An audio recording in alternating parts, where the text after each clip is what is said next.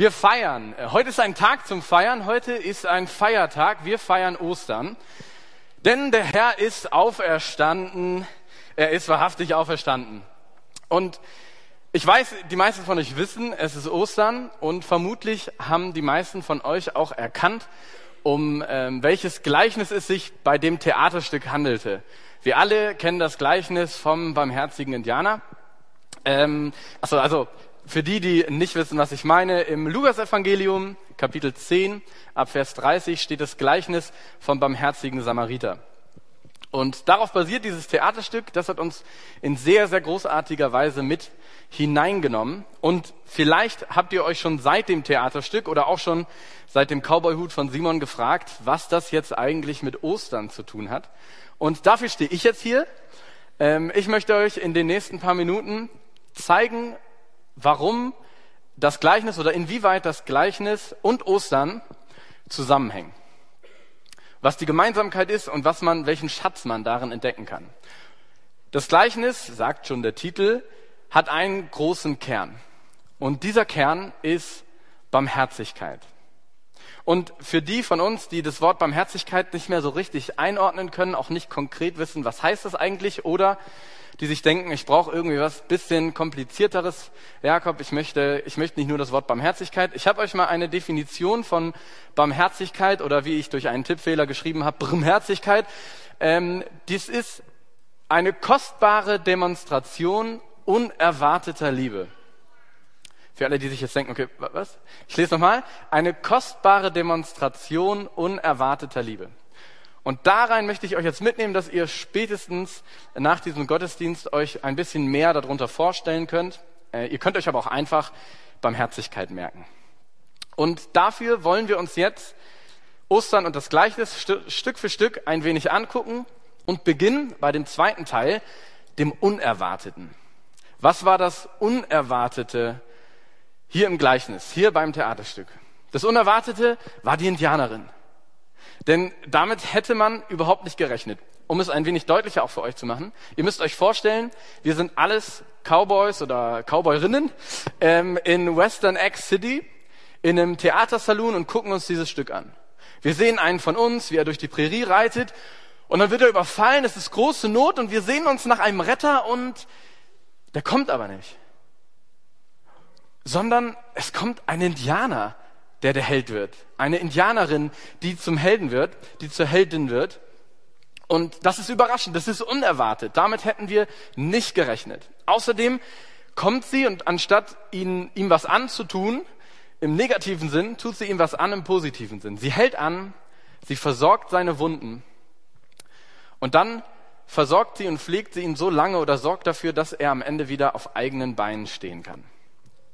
Ostern Ostern ist auch unerwartet. Die ganze Geschichte von Gott mit der Welt ist unerwartet. Die Story der Bibel ist immer wieder geprägt von unerwarteten Wendungen. Aber gerade Ostern und die Geschichte von Jesus steckt mit zwei voll unerwarteten Dingen.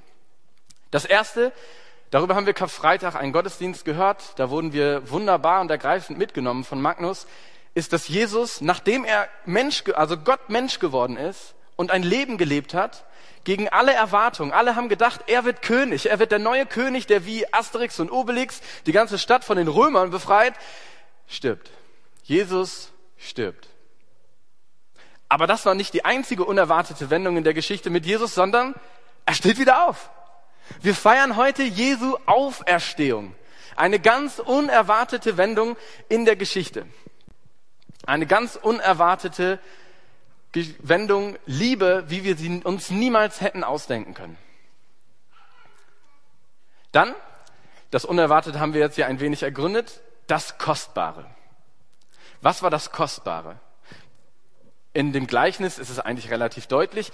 Die Indianerin kommt und lässt sich die Versorgung etwas kosten. Sie hält an, nimmt sich die Zeit, nimmt sich die Kraft, gibt von ihrer eigenen Medizin ab, versorgt die Wunden mit eigenen Verbänden nimmt dann ihr Pferd, lässt darauf den Cowboy bis zur Stadt reiten, geht da das Risiko ein, die, mit ganz vielen anderen Cowboys konfrontiert zu werden, was jetzt ja auch nicht so leicht ist, denn wenn ihr euch mal vorstellt, da kommt ein Indianer mit einem verletzten Cowboy in die Stadt, sind die meisten wahrscheinlich nicht positiver Dinge. Und dann bezahlt sie den Wirt und lässt es sich auch noch Gold kosten, dass der Cowboy auf jeden Fall wieder auf die Beine kommt. Ostern.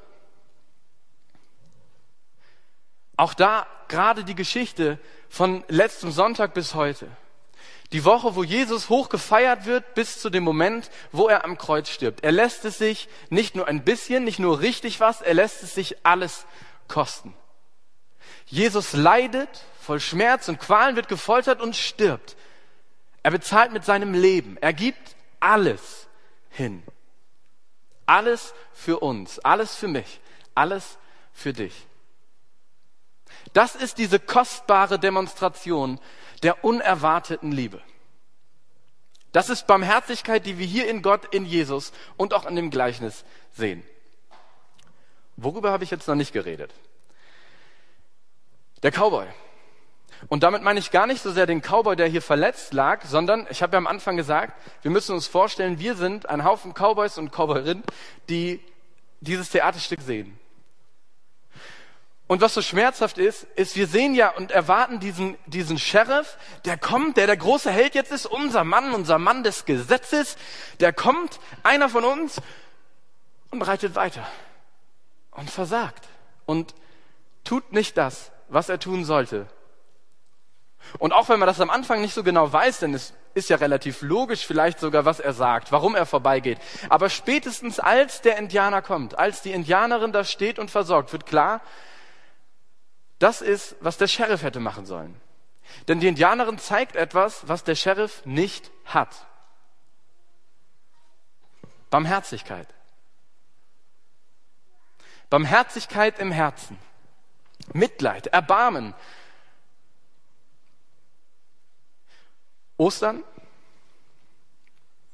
Das Schöne an dem Gleichnis ist, dass Jesus erzählt, dass er es nicht erzählt und sagt, ja, Pech gehabt. Jeder hatte seine Chance, aus und vorbei. Nein, was er macht durch sein Sterben am Kreuz, ist uns eine zweite Chance geben. Leben geben.